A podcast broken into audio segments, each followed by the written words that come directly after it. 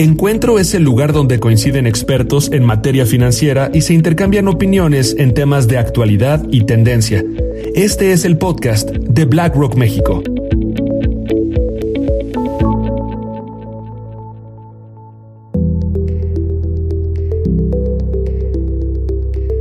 Hola a todos y bienvenidos a Encuentro.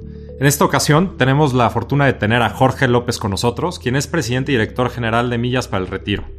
Más allá de que sea director y presidente de Millas por el Retiro, que ya entraremos a detalle y es un tema interesantísimo que cubrir, es un gran experto en el tema de pensiones, trabajando más de 30 años en el sector, en el cómo abatir la pobreza en el país y por otro lado también cómo mejor representar al sector privado con el ecosistema que platica o que cubre este tema. Jorge, bienvenido. Muchísimas gracias Álvaro por la invitación y feliz de platicar con todos los que te escuchan buenísimo y tenerte acá. Creo que a todo mundo le va a interesar mucho conocer varios factores y uno de ellos es ¿por qué no ahorramos? Y cuando digo no ahorramos, quiero quitar el mito de pues, que no nos alcanza a ahorrar, ya tendré la oportunidad de hacerlo, etcétera, ¿no? Algo que, que, platicábamos fuera de grabación, decíamos que hay un componente muy importante psicológico, ¿no? Más que realmente físico atrás. Entonces, ¿nos puedes platicar un poquito ahí cómo ves tú ese tema? Mira, la humanidad no ahorra y no son los mexicanos. Déjame primero quitar ese mito. Oye, es que los mexicanos no ahorramos. No, no, no. Los humanos no ahorramos. Y te voy a decir literalmente en lo profundo por qué no. O sea, en este cerebro reptil que seguramente has escuchado, que es el del instinto. ¿Por qué no ahorramos? Porque no sabemos cuándo nos vamos a morir. Punto. Ese es el más profundo de las respuestas que te puedo dar. Como no sabemos cuándo nos vamos a morir, preferimos tener el satisfactor ahorita. Eso cómo se traduce en términos para que lo expliquemos a toda tu audiencia es ahorrar nos duele, comprar nos da placer. Claro. Entonces, cuando tú tienes las dos alternativas y yo te digo, oye, 50 pesos a tu retiro o a tu ahorro, o 50 pesos para comprar un six pack, tu cerebro de manera inmediata, el reptil te dice las chelas, en este instante. Sí, a fuerzas. No hay, o sea, la gente que ahorra de largo plazo es realmente como albinos. Son rarísimos. Es muy difícil el proceso para que un humano ahorre a muy largo plazo por estas incertidumbres que te acabo de decir. Y la otra le pongo el aderezo de me duele desprenderme de algo que no sé si voy a usar. Es que literalmente es, eso. muy importante lo que tú dices, el cómo el ahorrar significa renunciar hoy para ganar mañana. Literalmente. ¿No? Y como no puedo materializar el mañana, pues mejor, pues dicen, más vale pájaro en mano que muchos volando. Literalmente. Y esos son los humanos. Y otra vez no puedo dejar de estresar el hecho de que todo mundo me dice, es que los mexicanos no son los mexicanos. ¿Por qué algunas otras latitudes se están ahorrando? Porque los obligan. Ahí sí no hay de no pagas tu seguridad social o ahí sí no hay de que no pagas tus impuestos. Ahí está literalmente embedido en, digamos, como está ya el sistema de recaudación. Sí, es que eso, ese tema es, interesantísimo. Hace poco leía mucho sobre el ahorro en México y, me quedan muy claro varias cosas. Decían, es que ¿por qué no ahorra alguien en México? Y como tú dices, Chansey no es un tema de México. No sé también si nos puedas platicar luego sobre la idiosincrasia, ¿no? Y, la cultura local al respecto, ¿no? Pero lo que me llama mucho la atención era, uno, como te decía, era porque no me alcanza. Y me acuerdo mucho del segundo que decían es, porque mis hijos me van a cuidar cuando ya sea grande, ¿no?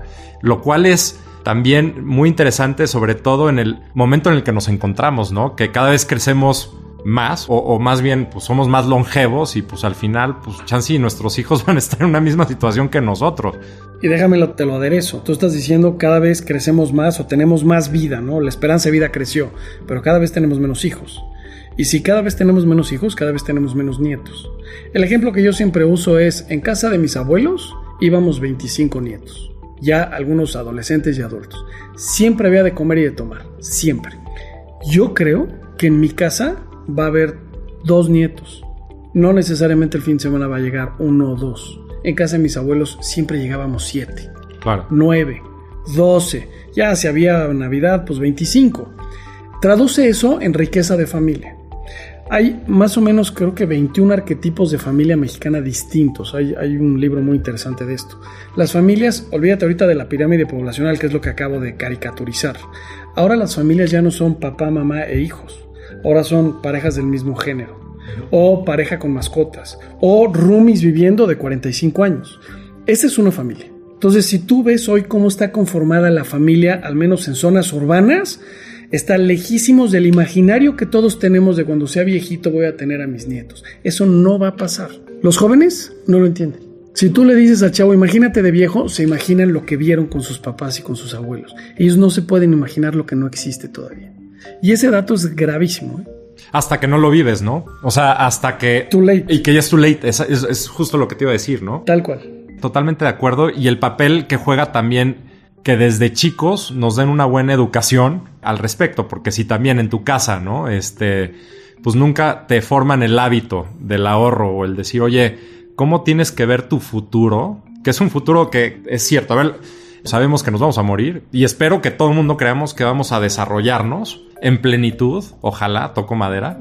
Y en ese momento no necesariamente significa que vas a estar trabajando, ¿no? Este, como la ratita ahí, este, corriendo, pues hasta que caes, este, muerto, ¿no?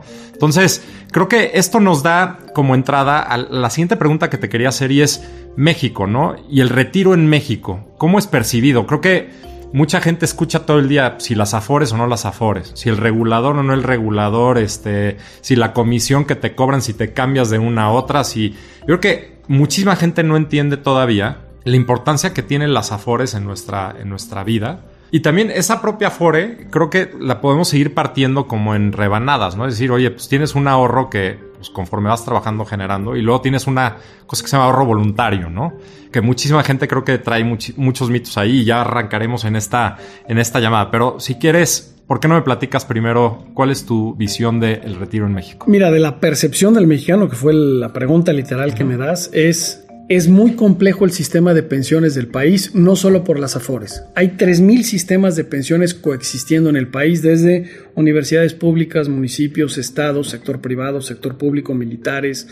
O sea, y todas están en teoría correlacionadas porque tú no trabajas en un mismo lugar toda tu vida, pero no se hablan entre sí se vuelve bien complicado.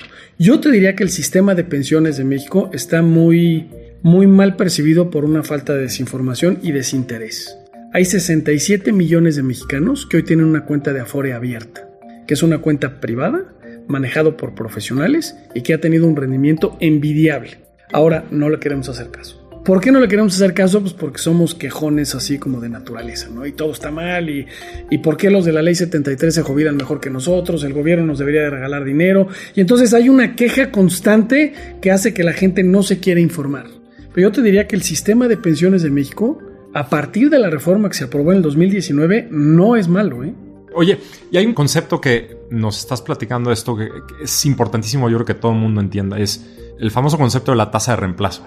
¿Cómo lo podrías también este, platicar para gente mundana como yo, ¿no? O que esté incorporándose en este, en este entendimiento de la importancia que tiene el ahorro en el retiro.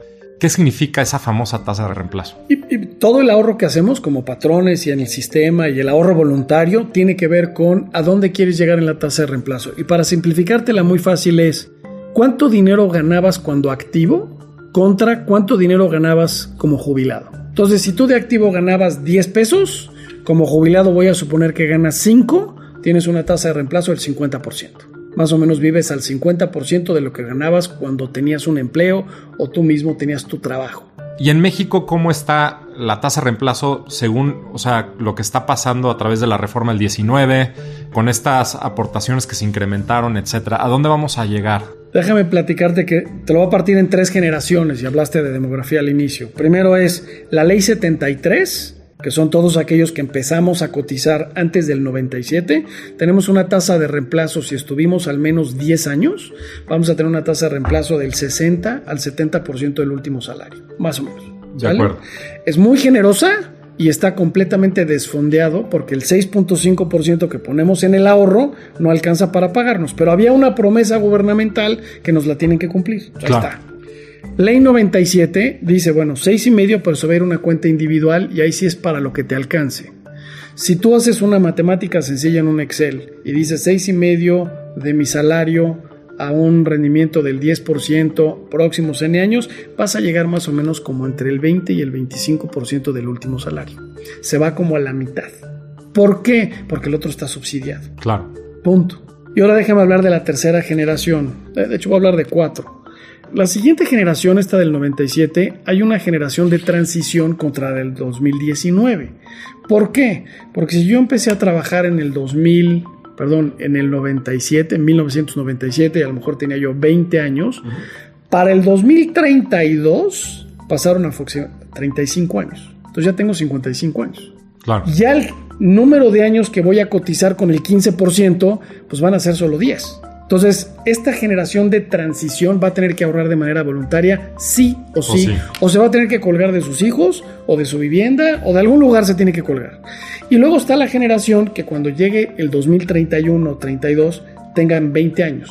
Esos compadres con el 15% de ahorro, con los rendimientos que han dado las Afores, van a regresar a una tasa de reemplazo otra vez de más o menos entre el 50 y el 70%. Entonces, ojo, digo, nada más para los millennials que nos oyen, este, pues pónganse truchas, vamos a tener que, que, meterle mucha lana a la parte del ahorro voluntario que ahorita entraremos al respecto y a través eh, también de, de, formas alternas de anticipar ese futuro, ¿no? Pero, pero creo que me quedo con un dato importantísimo es, de la FORE, desgraciadamente, no vamos a vivir si no empezamos a hacer algo adicional a lo que ya está ocurriendo de manera sistemática y más allá de mi voluntad, ¿no? Fuertísimo. Y yo creo que la narrativa que, que, has tenido ahorita en las preguntas que me has hecho va directo a eso. ¿Cómo le hago para que no me duela?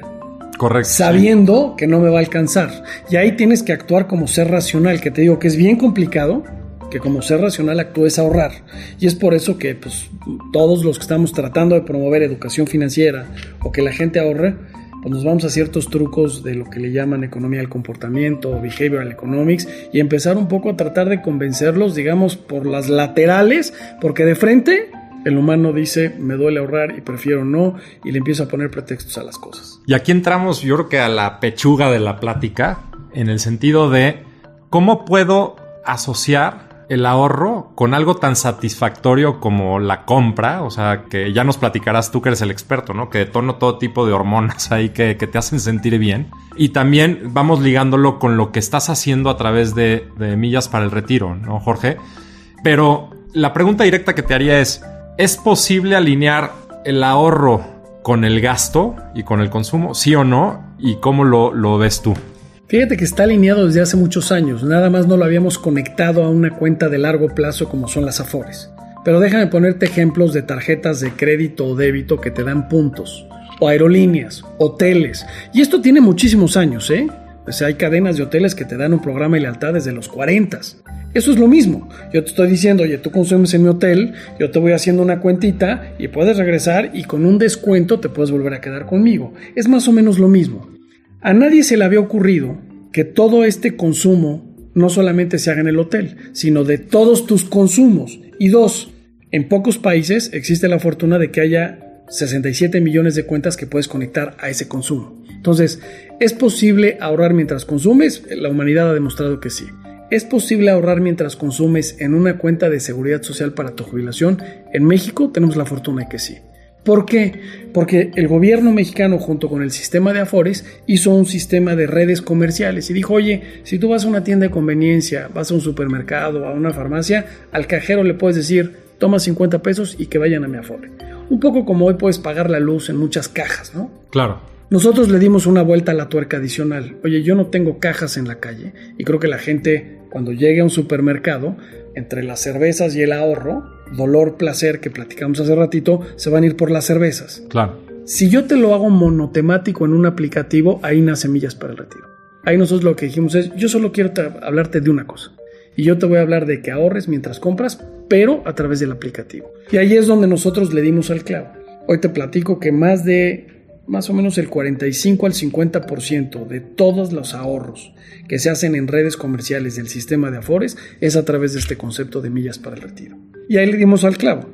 Asociamos en la mente del consumidor que está ahorrando mientras consume. Y básicamente ahí yo te diría, oye Jorge, ¿es posible? Hace tres años hipotéticamente te diría, pues creo que sí es posible. Hoy estoy completamente seguro. Y una, una pregunta, Jorge, ahí funciona a través de un redondeo naturalito, como dicen, oye, pues consumes en tus cervezas 197 pesos, te lo redondeo a 200, o es a través como un sistema de puntos como el que mencionabas ahorita. De cada 100 pesos o, o 200 pesos que le metes al consumo, yo voy a jalar de tu cuenta el 5% y voy llevándomelo. Y ahorita me cuentas a dónde me lo voy llevando, ¿no? Eh, hemos pasado por varias etapas y hemos hecho mil experimentos y te voy a decir cuál es el que hoy funciona más.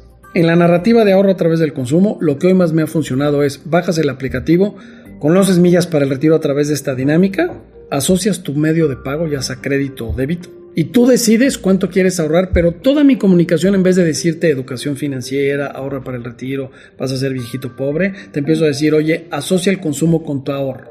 Todavía no lo asocio, pero esta es mi narrativa. De acuerdo. A través de esa narrativa hemos convencido a más de 130 mil personas que bajen el aplicativo y se registren. Y con eso la gente ya está, digamos, asociando el consumo con el ahorro, pero todavía no hay nada literalmente en donde les regalen dinero. Ok.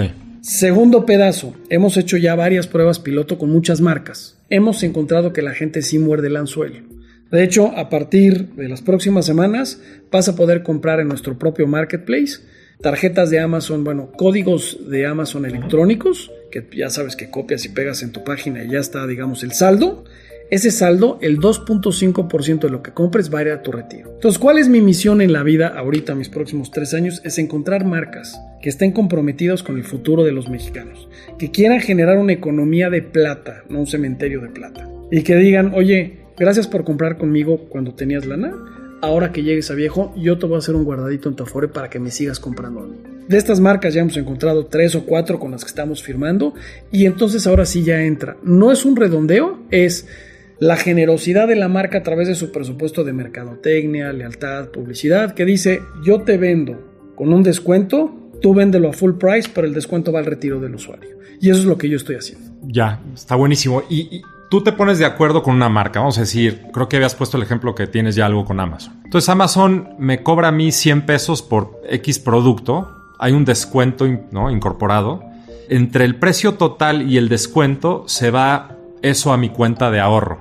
Y la pregunta es, ¿a qué cuenta de ahorro? O sea, ¿cómo, cómo se liga esto? Y supongo que irás a la parte del Afore, ¿no? Es parte de y voy a posicionar un tema, este, nada más para, para que tu respuesta lo contemple. Ya te decía que viendo el tema del ahorro, decíamos que la gente no ahorra por, porque no le alcanza, mito uno, porque sus hijos los van a mantener, mito dos. Y hay un tercero, que, que la gente no confía en las instituciones. Fíjate que eh, eso tiene que ver con lo primero que platicamos, que hay un tema de ignorancia consciente. No quiero enterarme. No sean ignorantes, simplemente le tienen tirria al tema porque no sé si... No quiero hablar del retiro ni quiero hablar de mi muerte. O sea, es un tema psicológico, ¿no? Y entonces, además, el tema de pensiones es muy complejo. Te decía que hay 3.000 sistemas en el país, en los periódicos este, hay letras chiquitas, como que la gente ahí tiene un rechazo natural. Ahora, no hay cuenta, y ya te lo decía al inicio de la conversación, no hay mejor cuenta para que ahorres para el retiro que tu Afore. O sea, ahí sí, para Juan Pérez, déjame llamarle a Juan Pueblo, no tiene mejor oportunidad de ahorrar a bajo costo y con buenos rendimientos que su Afore.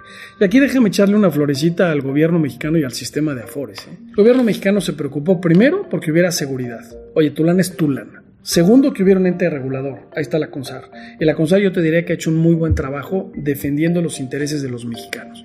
Luego está todo el sistema representado por Amafore. Amafore ha hecho un muy buen trabajo con una serie de iniciativas de ahorro voluntario, de mejoras al sistema, de diversificación de dónde invierten. Y ahí lo que yo te decía es, Milana en la Afore, por poquita que tenga, lo están manejando los mejores financieros del mundo que viven en México. O sea, ahí sí estoy completamente convencido. ¿no? Y tercero, el sistema completo dijo, ¿cómo se las pongo fáciles? Vamos a hacer redes comerciales. Y estas redes comerciales es, permitamos que el mexicano promedio pueda ir a una tienda de conveniencia, baje un aplicativo, a un supermercado, a una farmacia y diga, ya pasé todo el proceso de querer ahorrar, no se la pongamos difícil.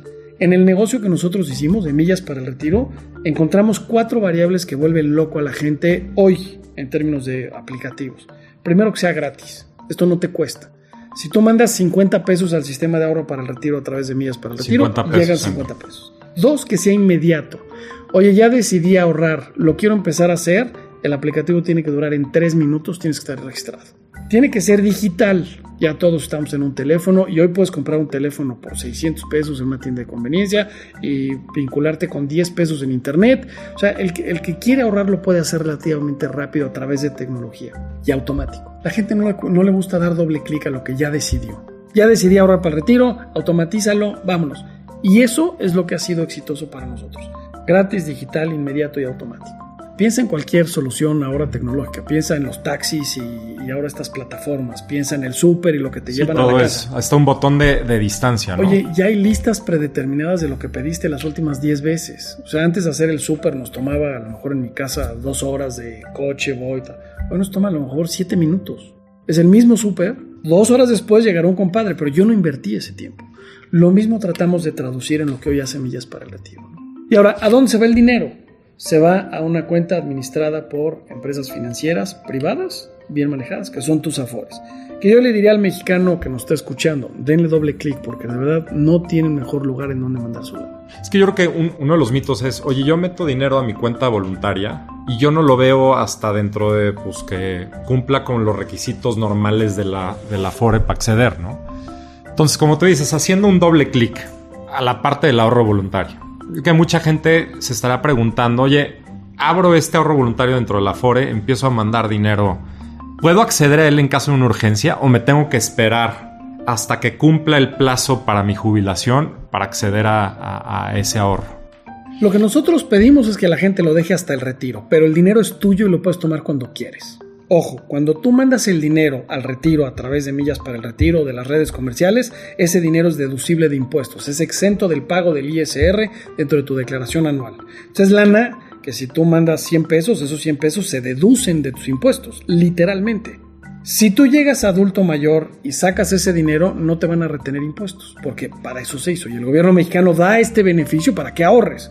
Ahora, tienes una emergencia, edad 50 y decides tomar ese dinero, la Afore te lo da, porque es tu dinero. Nada más te va a retener el impuesto como si fuera un ingreso de ese año. Entonces lo vas a tener que acumular. Que no es distinto a haberlo invertido en, otra cuenta de inversión, en donde pues también te van a cobrar un impuesto sobre la ganancia que causa tu, tu ahorro. Sí, nada más, a ver, aquí el impuesto sobre la ganancia es exento, pero además dedujiste el capital, ojo, ahí hay una diferencia importante, ¿eh? Si tú te pones a invertir a través de otro vehículo que no es para el retiro y no te tomas en estos artículos, que es el 151 y demás, en donde puedes deducir ese dinero, tienes razón, ese dinero ya pagó impuestos, entra a la cuenta de inversión y entonces te cobran el, el rendimiento real y hay una tasa impositiva. Esa te la van a cobrar. En el caso de tu Afore, el dinero entra completo deducible de tu pago de impuestos. Ok. No solo los intereses. Claro. Es bien importante. Sí, claro. Si lo sacas, lo que dice Hacienda es, oye, ese es un ingreso para ti del año y acumúlalo en tus ingresos de tu declaración de este año y vemos cómo sale tu tasa impositiva, que puede ser del 15% o del 30%, pues depende cuánta lana ganes. Totalmente. Ese es otro boleto. No, me queda, me queda clarísimo. Y creo que algo que yo también quisiera como enfatizar es la importancia también que tiene la persona o el grupo de personas que está detrás de tu ahorro, ¿no? Es decir, oye, no lo estás invirtiendo con la tanda de la esquina, ¿no? Lo estás invirtiendo con realmente profesionales que entienden del mundo de las inversiones y que están buscando pues, generarte el mayor retorno posible al menor costo, ¿no? También disponible. Creo que es un no-brainer en cierto sentido decir, oye, voy pensando en mi futuro y qué mejor vehículo que pueda tener que mi propia Afore, ¿no? Y es más, o sea, puedes complementarlo, es decir, oye, no tienes que tener todos los huevos en una sola canasta, sino puedo también dividir un poquito respecto a mis horizontes de inversión y necesidades que tenga. Es decir, oye, pues creo que se vale decir, oye, para mi vejez dejo la Afore, no la veo y la voy manteniendo y la voy llenando. Pero por otro lado, oye, tengo otros, otros esquemas de inversión, ¿no? Que me pueden dar pues otro tipo de rendimientos, otro tipo de accesos a riesgos, etcétera, que lo puedo mantener como complementario, ¿no? Claro, ahí el argumento más sólido que yo doy ahí para que me lo entienda ahora sí que todo mexicano es en 24 años que lleva el sistema de Afores, la mitad del dinero son rendimientos. A mí cuando me dicen, Jorge, es que los rendimientos de las Afores y ya salió en el periódico, que este mes tuvieron minusvalías, está bien, yo nomás te digo, en 24 años la mitad del dinero son rendimientos. Hay 5 millones de millones de pesos. La mitad de ese dinero han sido producto de las inversiones de estos profesionales. Y creo que, digo, para, para cualquiera que nos oye, luego hay unos experimentos bien, bien interesantes de correr y que ya lo puedes hacer en la computadora, ¿no? O sea, te metes dentro de Yahoo Finance o cualquiera de este tipo de, apps o de websites en donde ves las curvas, ¿no? A largo, a largo plazo y ves que sí tienes hiccups, por supuesto, pero la, siempre la tendencia es al alza. Siempre. Bueno, la humanidad dejaría de crecer. Eh, exacto. Literalmente. Entonces, lo que creo que es muy importante también, y me pasa mucho cuando me buscan jóvenes o, gente que apenas está inmerso en, la, en el mundo de las inversiones, etcétera, y te dice, oye, pues que metí 100 pesos ayer y pues hoy, pues este, quiero ver qué onda y pues no se movió, ¿no? Digo, oye, pues es que lo estás viendo todo mal. O sea, porque si piensas que este mundo es inmediato, ¿no? Y decir, oye, tu inversión mañana se va a duplicar. Digo, ya no hace falta ponerte el gorrito de Mickey Mouse y, irte este, a Disneyland a dar unas vueltas, ¿no?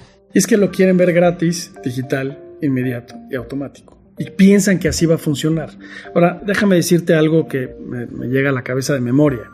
Yo tengo 52 años. Si yo hoy meto 100 pesos en mis millas para el retiro que van directo a mi Afore, más o menos a edad 65 me regresan 200. Imagínate. Reales, es decir, por encima de inflación. Si tú tienes hoy 25 años y metes 100 pesos, te regresan 600. O sea, a mí cuando me dicen, oye Jorge, el tema de riqueza, pues tú eres más rico, Jorge, porque ya ganas más dinero. Sí, sí, sí, pero yo ya no tengo tiempo. Tú eres más rico. O sea, tu lana se multiplica 6 a 1 y la mía se multiplica 2 a 1. Entonces no importa que empieces chiquito. Por eso nosotros hoy en millas pusimos que tu ahorro voluntario fuera desde 50 pesos. No importa. Y lo que estamos haciendo con las marcas de Amazon, podrías comprar una tarjeta de 100 pesos y mandamos 2.5 pesos a tu. No importa. Si eres joven, ese dinero se va a multiplicar por 6. Que es un concepto que poca gente le da el golpe, pero es un chorro de dinero. Es un chorro. Y, y creo que ahí también, creo que lo hemos repetido mucho en este podcast, es el concepto del interés compuesto no solo genera dinero, lo que tú pusiste, sino ya genera el dinero, el propio rendimiento que te dio ese dinero. Tal cual. Entonces empieza a volver como una montañita, ¿no? No, no, no es exponencial. O sea, es una curva geométrica y literalmente es exponencial a 30 años.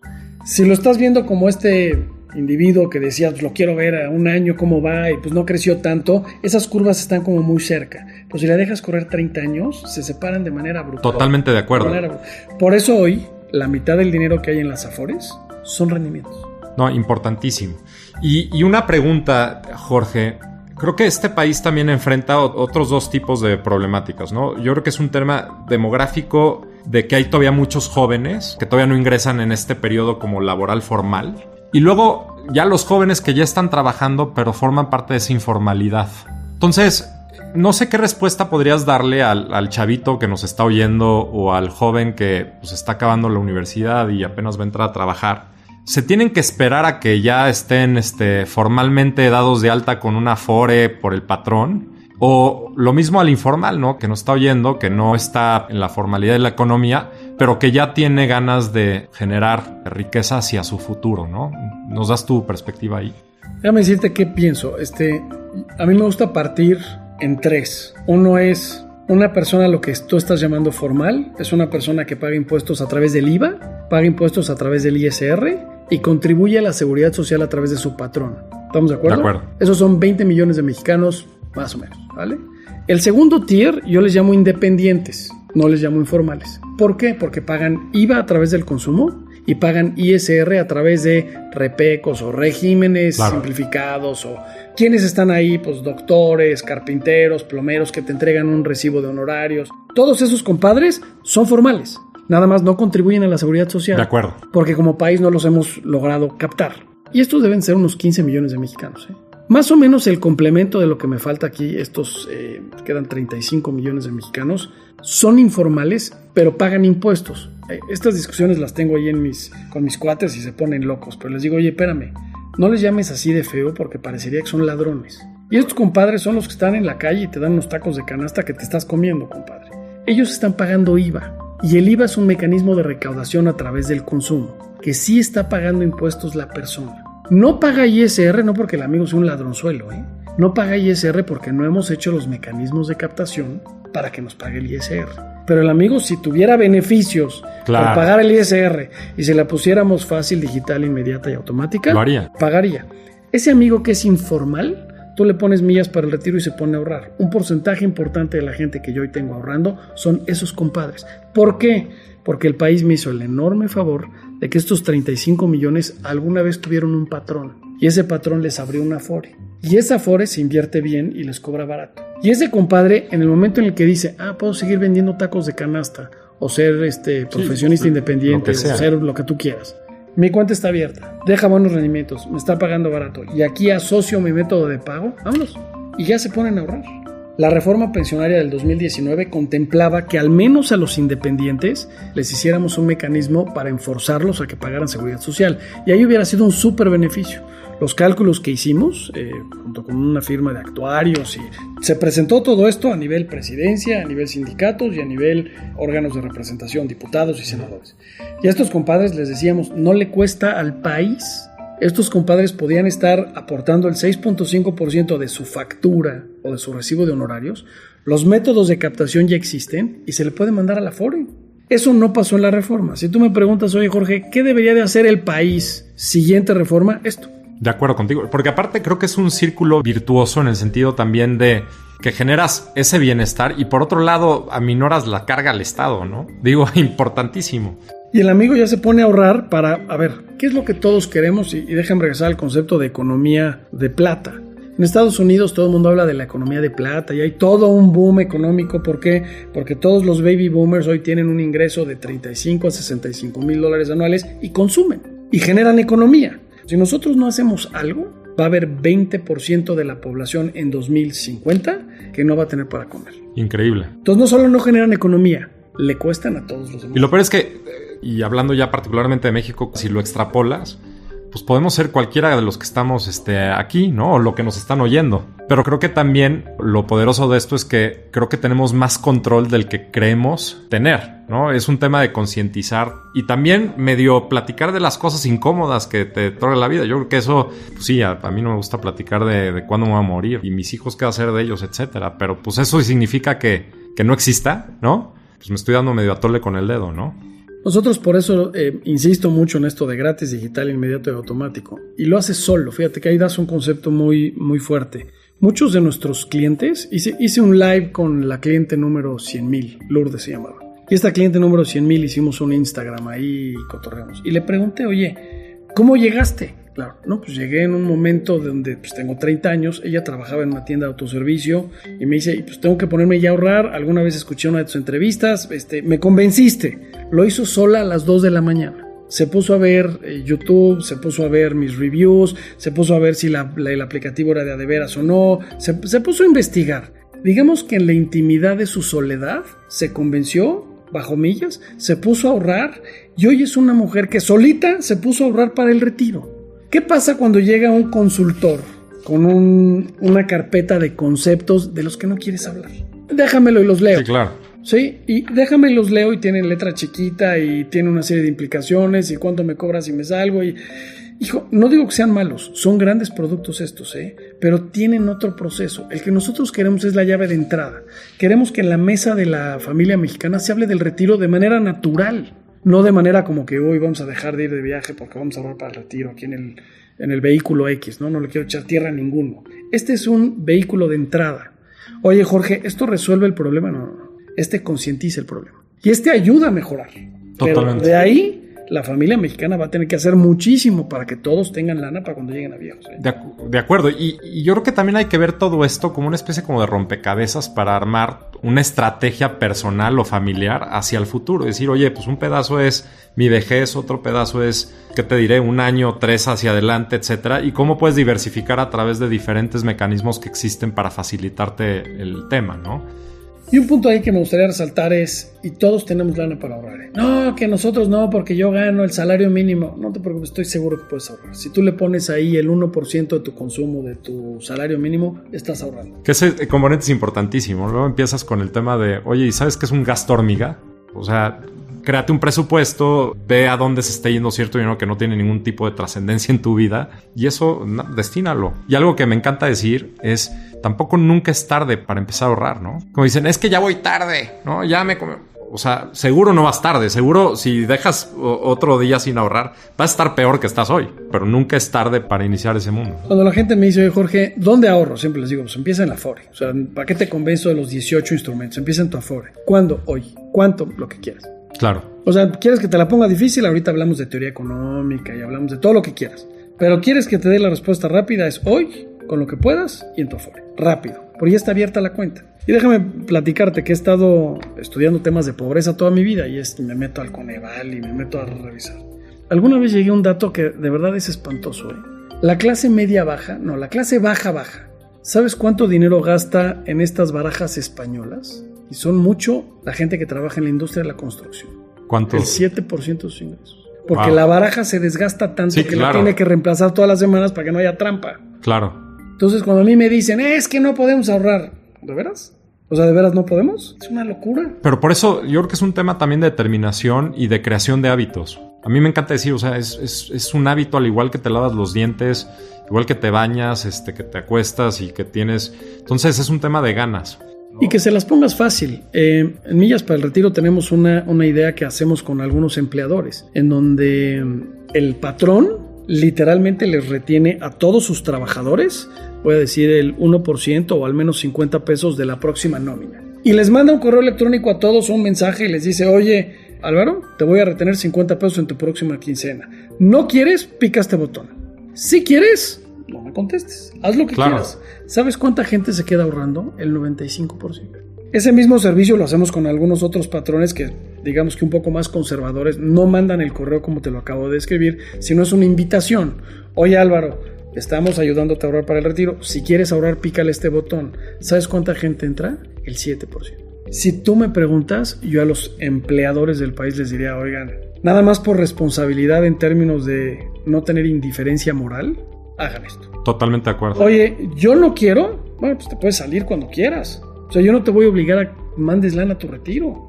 Pero te voy a facilitar, ¿no? Te voy a facilitar tu decisión. Fácil, digital, inmediato y automático. No todos tienen la fortuna de tener un correo electrónico y un teléfono, pero lo puedes hacer a través de... No, formas hay. Es que otra vez, o sea, pretextos vamos a encontrar 100 mil, o también 100 mil formas para poder hacer las cosas, ¿no? ¿Cuántas industrias no hay de estos gastos hormiga? ahorita tú hablaste del gasto hormiga desde la persona. Déjame darle uno para atrás. ¿Cuántas industrias se generan del gasto hormiga? No, muchísimos. Yo nada más me acuerdo cuando voy el carrito en el súper. Te llevo a la caja y la cantidad de porquerías que he hecho ahí en el, en el carrito que no tenía planeado comprar, ¿no? Ahí estás.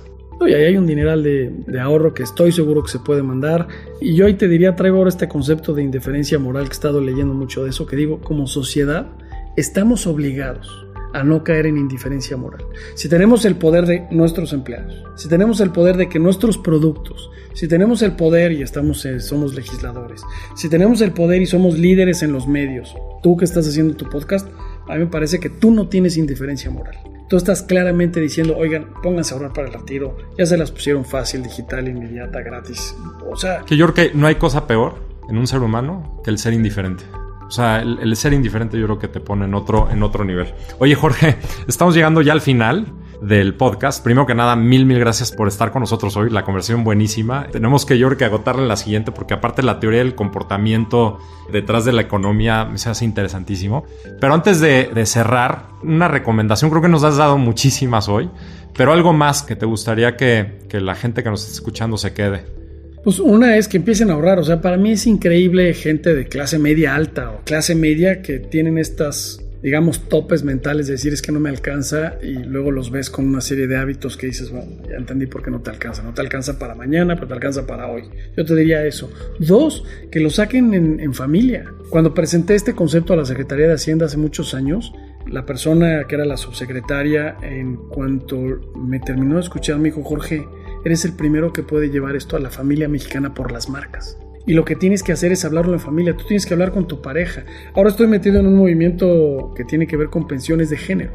Las mujeres están más desprotegidas que los, mexicanos estamos desprotegidos por todo lo que ya platicamos ahora. Las mujeres están más. ¿Por qué? Porque la mujer sale del tren de trabajo a hacer familia y la otra, son horribles las estadísticas, pero la gran mayoría de los matrimonios ya no llegan a viejos juntos. La gran mayoría, más del 50%.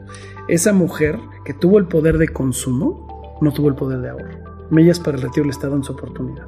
Oye, comadre, hoy que estás joven, métete a millas para el retiro y todo el consumo que se vaya a tu afore. Y con eso voy a nivelar la balanza.